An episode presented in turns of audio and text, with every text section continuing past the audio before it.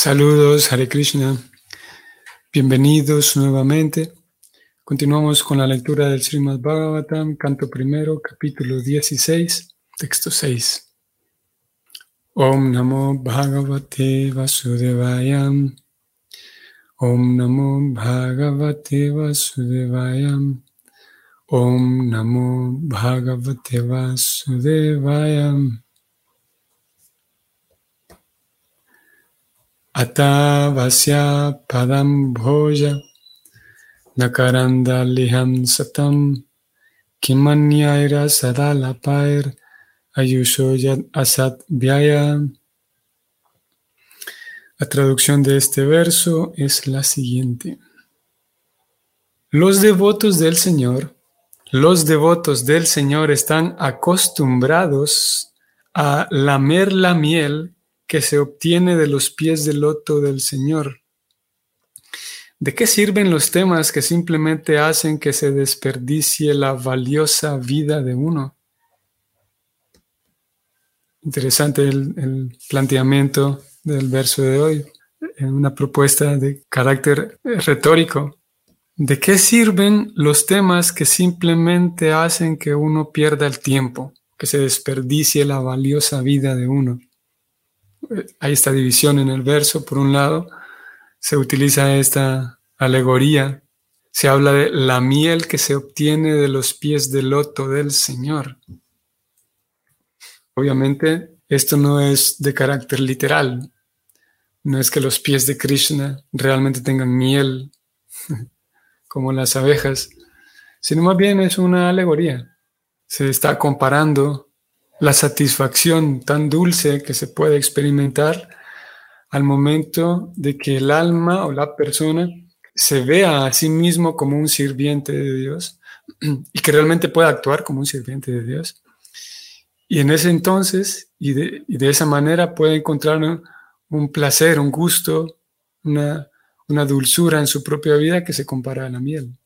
Pero para ello hace falta darse cuenta de que soy un sirviente de Dios y actuar como tal. Por esa razón aquí se habla de la miel de los pies del loto del Señor, en el sentido de que se sabrán cuando se habla de los pies del loto del Señor o los pies del loto del Maestro Espiritual. En la mayoría de los casos, en la mayoría de las ocasiones, se hace referencia al servicio que se le presta al Señor. Eh, un, sirviente de los pies del loto del Señor es, simplemente un sirviente del Señor.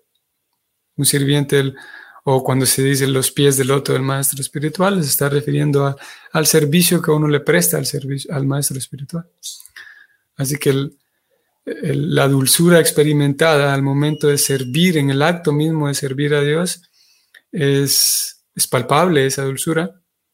Y por lo tanto, ¿de qué van a servir la segunda parte del, texto dice, ¿de qué sirve hablar de temas que simplemente le hacen a uno perder el tiempo? El significado es el siguiente. Tanto el Señor Krishna como sus devotos se encuentran en el plano trascendental. Por lo tanto, los temas acerca del Señor Krishna y acerca de sus devotos puros son igualmente buenos. La batalla de Kurukshetra está llena de política y diplomacia, pero como los temas están relacionados con el Señor Krishna, la Bhagavad Gita es por ello adorada en el mundo entero. No es necesario erradicar la política, la economía, la sociología, que son cosas mundanas para los mundanos.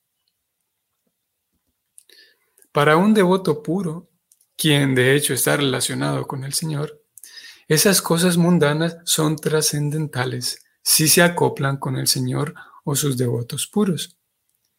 Hemos oído y hemos hablado de las actividades de los Pandavas y ahora estamos tratando los temas referentes a Maharaj Pariksit. Pero debido a que todos esos temas están relacionados con el Señor Sri Krishna, todos ellos son trascendentales y los devotos puros tienen mucho interés en oír su exposición. Ya hemos discutido esto en relación con las oraciones de Bhisma Deva. Nuestra vida no tiene una duración muy larga y no hay ninguna certeza de cuándo se nos ordenará dejar todo para pasar a la siguiente etapa. Así pues, tenemos el deber de asegurar que ni un momento de nuestra vida se desperdicie en temas que no estén relacionados con el Señor Krishna.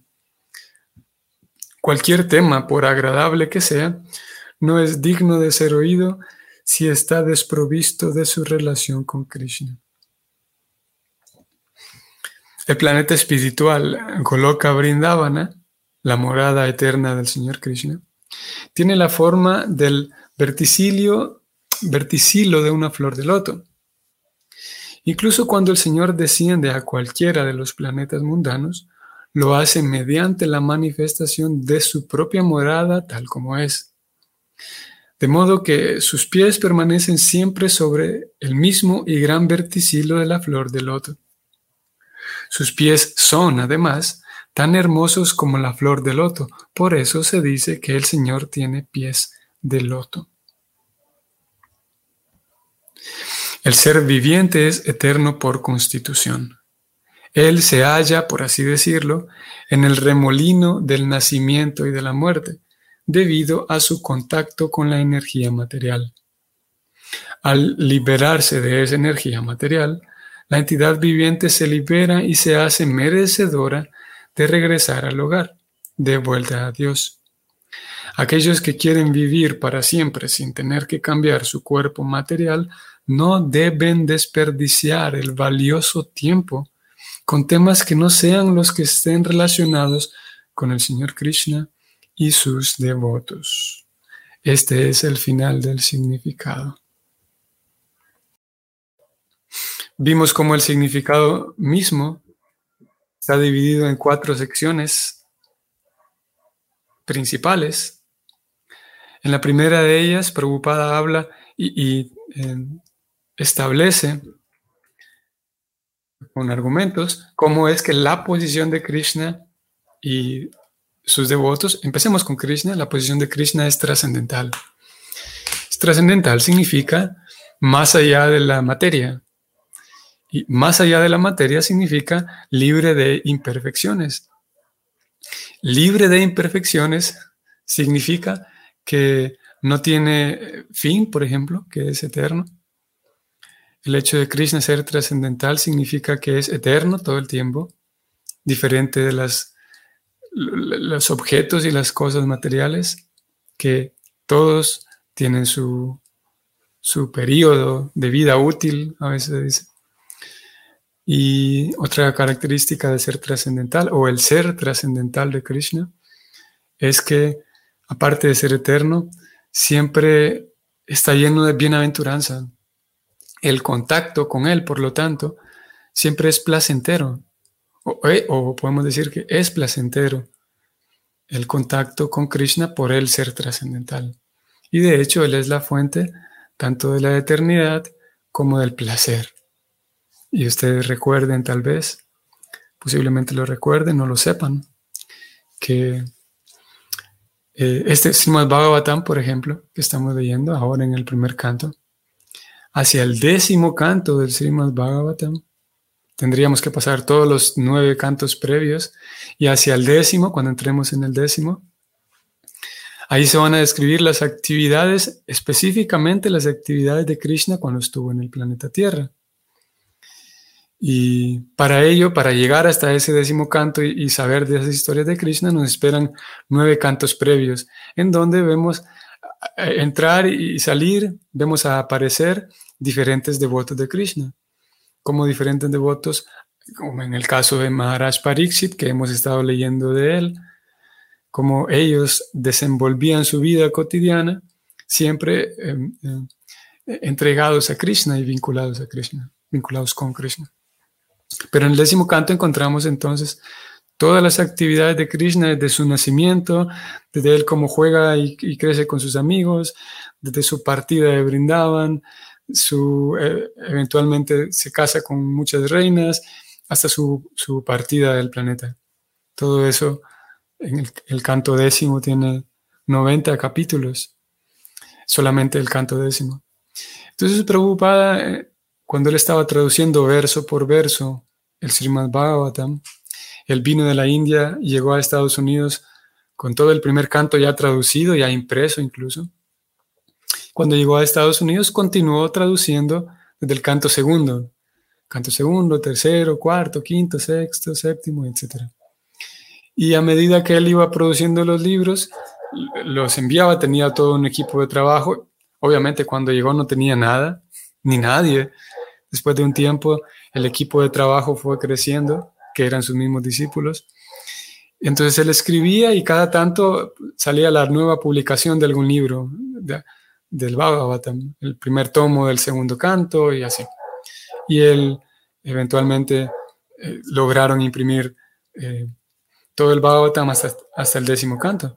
Sin embargo, a los primeros años, cuando él calculaba que tal vez el canto décimo está muy lejos, posiblemente, no sé si yo voy, preocupada decía, no sé si yo voy a alcanzar a llegar al décimo canto y traducirlo, porque como él mismo lo decía, soy un hombre viejo, él decía con cierta frecuencia y puedo morir en cualquier momento.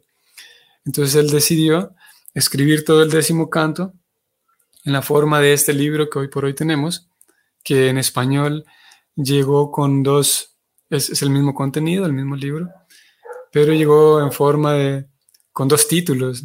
Con el paso del tiempo se cambió el título. Uno de ellos es, uno de los dos títulos, es Krishna, la fuente del placer, o Krishna, la suprema personalidad de Dios. Son dos ediciones diferentes, pero es el mismo contenido. Y, ahí se relatan las actividades de Krishna. Y Krishna es la fuente del placer. Se describe como, y tal vez ustedes tengan experiencia, como curiosamente, es algo realmente es curioso y en un sentido podemos decir es extraño, extrañamente agradable, que vamos a analizar dos cosas. Por un lado, el kirtan, el canto de los santos nombres, principalmente en congregación, cuando hay más personas. Y también vamos a analizar un poco la, situación o la, el fenómeno que sucede con las historias de Krishna. Por un lado, con el kirtan, tal vez, eh, no sé si todos, espero que ustedes también hayan tenido la oportunidad de participar en un kirtan. Y el kirtan entonces consiste en muchas personas cantando en conjunto como una ofrenda a Dios, como una ofrenda a Krishna, cantando principalmente el mantra Hare Krishna. Y curiosamente, eh, en una sesión de kirtan que puede durar 20 minutos, 30, 40, una hora, curiosamente puede ser que uno se canse de estar sentado en el mismo lugar o, o tenga que pararse, mover las rodillas, pero curiosamente uno puede pasar una hora entera cantando el mismo mantra y no es aburrido. Por otro lado, también algunos tenemos experiencia de cómo hay ciertos círculos, ciertos grupos que tienen alguna frecuencia con la cual se reúnen. Después de un tiempo de estar participando en grupos de kirtan, llega el momento en el que si no participaste esta semana, algo hace falta. Y obviamente alguien podría atribuir esto a que simplemente es una costumbre, que me acostumbré a hacer cualquier cosa, así como me podría hacer falta salir en bicicleta los martes. Pero lo cierto es que no solamente es costumbre, porque en el, en el, acto mismo, en, en, el momento mismo del kirtan, las, de acuerdo a cómo cada persona esté mm, vinculado con Krishna y de acuerdo a cómo sea la vida práctica, la vida diaria de cada persona, la, en, el ananda, podemos decir, la felicidad misma y la sensación misma experimentada de manera interna en el kirtan es fuera de lo común. Y tanto así hay personas que llevan décadas enteras, literalmente décadas enteras, 30, 40 años, todos los días dedicando al menos una hora, dos horas diarias para recitar ese mantra de Krishna. Hay algo, como dije, eh, misteriosamente agradable o agradablemente misterioso en el recitar, en el repetir ese mantra de Krishna. Y la respuesta es que al cantar el mantra, como lo hemos leído en tantas veces, estamos en contacto con Krishna a través de un sonido. Y Dios es tan genial, al ser absoluto, Dios es tan genial que puede hacerme a mí experimentar placer espiritual, ya sea en su presencia de hecho o simplemente escuchando su nombre a través de un sonido, porque su presencia y el sonido que lo describe a él son igualmente trascendentales. Es lo que describen estos libros. Aquellos sonidos, aquellas vibraciones que describen a Dios son igual que la presencia misma de Dios, de acuerdo con la, la ontología del Bhakti. Eso por un lado. Y por otro lado tenemos las historias de Krishna, que algunos de ustedes habrán tenido esa experiencia, de cómo, curiosamente, uno puede escuchar eh, con cierta frecuencia la misma historia de Krishna. Y hay algo extraño porque podemos hablar de tres niveles, tres grandes niveles, y uno de ellos es que al inicio posiblemente yo escuche una cierta historia y yo sea indiferente. Bueno, escuché que Krishna roba la mantequilla y Krishna toca la flauta y Krishna levanta la colina de Govardhan y hace lo otro y esto y aquello. Posiblemente, no, no posiblemente, de hecho en ciertas etapas la persona es simplemente indiferente y puede escuchar como, como una historia más. Sin embargo, llega un momento en el que escuchar esas mismas historias, que como digo, posiblemente las he escuchado ya varias ocasiones anteriormente, pero curiosamente ahora esas historias ya causan en mí, en la persona, causan ciertas emociones como, eh, como eh, ternura puede ser, o como agrado, o como felicidad, causan ciertas sensaciones. Y hay una cierta, se despierta una cierta atracción por escuchar esa misma historia. Y parecería como si siempre estuviera fresco ese tema, como llega un momento, si la persona sigue la, puesta en práctica diaria, llega un momento que con esa misma historia es tan extraño que yo me siento feliz simplemente con escuchar ese pequeñito relato nuevamente o leerlo.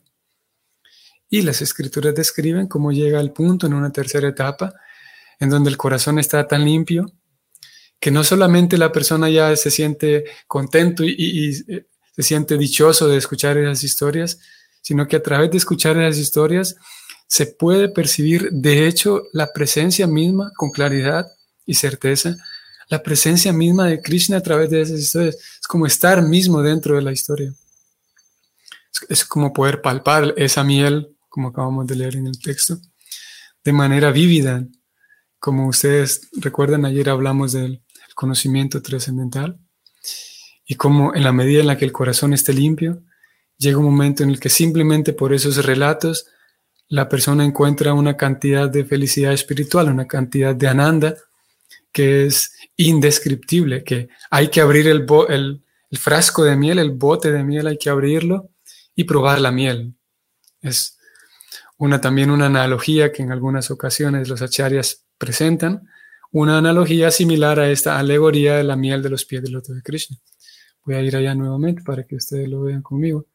El verso decía que los devotos del Señor están acostumbrados a lamer la miel que se obtiene de los pies del loto del Señor.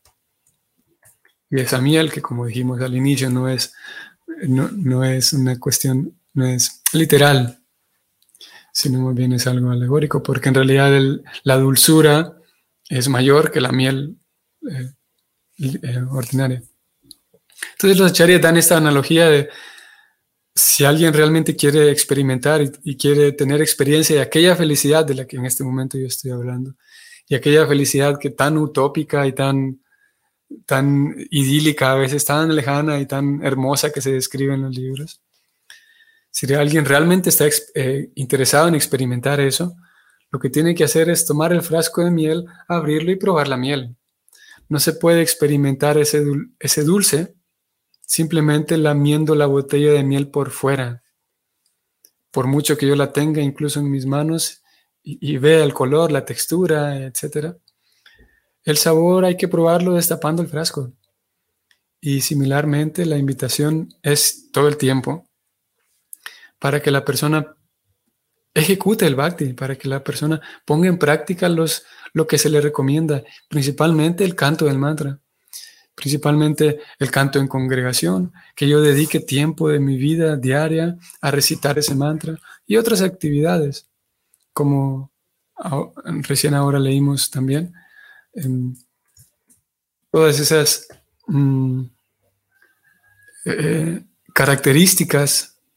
Aquí se está hablando de los temas, en realidad, ya que el texto mismo tiene ese, contexto de los, los temas de conversación que están relacionados con Krishna son tan buenos, pero al mismo tiempo las actividades relacionadas con Krishna, como el canto del mantra, la lectura de los libros, el ofrecer mis alimentos, eso es fundamental. Y eso hará que entonces mi corazón vaya estando más en sintonía y presto para experimentar esa felicidad que, como hemos dicho tantas veces, no es una sugestión ni es una exageración, sino que es la felicidad eterna del alma, la verdadera felicidad del alma, la que todo el mundo está buscando. Pero de alguna otra manera, la gran cantidad de personas desconoce ese método de encontrar, ponerse en contacto con esa felicidad del alma. Quiero mostrarles un par de versos en la Gita. 5.2.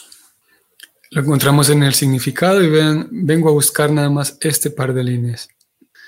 De manera que, leo textualmente, de manera que el yana, entre paréntesis, el conocimiento de que uno no es este cuerpo material, sino que uno es un alma espiritual, ese conocimiento no es suficiente para la liberación. Uno tiene que actuar en la posición de alma espiritual, pues de lo contrario no hay escapatoria del cautiverio material. Ven qué interesante. En este texto, el significado invita, o no, invita, sino más bien aclara lo que acabamos de decir, que tener la botella de miel en la mano y, saber muy bien en teoría que eso es miel, no es suficiente para tener la experiencia del sabor dulce de la miel. Similarmente, si uno tiene información y conocimiento acerca del alma, acerca del cuerpo, acerca del ego, acerca de los deseos, el plano material, Dios, todo ese conocimiento en sí, técnicamente es llamado jnana. Todo eso en conjunto es conocimiento. Pero todo el conocimiento en sí no es suficiente para que el alma experimente felicidad porque es necesario que la persona actúe como alma. Y curiosamente, como digo, quienes están viendo la pantalla, aquí se incluye en el significado el, acto de actuar en letras cursivas, porque el alma tiene que actuar en la posición espiritual. De lo contrario, va a seguir teniendo la botella de miel eh, cerrada, sin destapar. Uno tiene que ser capaz de actuar en el plano espiritual, actuar como alma. Y es ahí donde viene la puesta en práctica del bhakti. Es ahí donde el bhakti tiene tantos, pero tantos elementos que son prácticos, que son aterrizados a la vida diaria. Por un lado hay una, hay una dimensión litúrgica, hay ciertos rituales que se recomiendan observar. Por otro lado hay ciertas recomendaciones de carácter em, individual, como por ejemplo el, el regular y estar atentos, por ejemplo, a qué es lo que estoy comiendo, cuánta, en qué cantidad estoy comiendo. Todo esto se recomienda en los libros. Si una persona come demasiado o si una persona no se alimenta lo suficiente, no será capaz que ella pueda eh, encontrar esa sintonía espiritual. Lo hemos dicho hace un par de días atrás y lo recomienda así el Bhakti. Eh, que, que la persona, aparte, como digo, de la dimensión litúrgica, que pueda ver su propio progreso incluso físico, que, que eh, esté atenta a qué alimentos estoy comiendo, no solamente dentro del reino lacto vegetariano, sino qué alimentos estoy comiendo. Estoy comiendo en exceso ciertos alimentos que no me están beneficiando. Estoy ofreciendo mis alimentos, estoy eh, consumiendo aquellos alimentos que, ofrecí. ¿De, ¿De qué estoy hablando? ¿De qué calidad son las conversaciones que yo estoy teniendo? vinculando este tema nuevamente con el texto de hoy, ya que, y es muy fácil, y más hoy por hoy, ustedes y yo sabemos que hay un fenómeno actual con, el, con la presencia tan grande y distribuida de las redes sociales en la actualidad. Todo el mundo tiene una opinión para todo todo el mundo se vuelve experto en todos los temas actuales en política, en, todo lo que sea. Cualquier tema que, se pone de moda, de moda, toda la, claro, es una, es una forma de decir, de generalizar, decir todo el mundo, pero en general tantas personas eh, se vuelven expertos en medicina, en la pandemia, en deporte, en los premios Oscar, en cualquier tema que está en el mainstream, que está ahí en, la, en las redes, es muy fácil dar la opinión. A todo el mundo le gusta dar su opinión. Y vale la pena aquella persona que esté dispuesta a experimentar de qué, se, a qué sabes a miel de verdad. Vale la pena prestar atención de qué estoy hablando de qué calidad son mis propias palabras, de qué calidad son, es el, entretenimiento que yo estoy consumiendo a través de las redes. Así como hay eh, comida chatarra, comida basura, asimismo hay entretenimiento chatarra y basura, que lo que hace es impedir el progreso, no solamente espiritual, obviamente sí, pero incluso impide el progreso moral y, el progreso humano, podemos decir. ¿De qué calidad es aquella aquel entretenimiento que estoy consumiendo. Y eso tiene que ver luego con la, con la, vida individual del estudiante de conciencia de Krishna. Y por último, prestar atención cómo es mi relacionamiento con los Vaishnavas, con los devotos, ya que voy a volver al texto de hoy. Eh, vamos a subir aquí. ya que el texto de hoy eh, describía que Krishna está en una posición trascendental, pero no solamente Krishna, sino también sus devotos.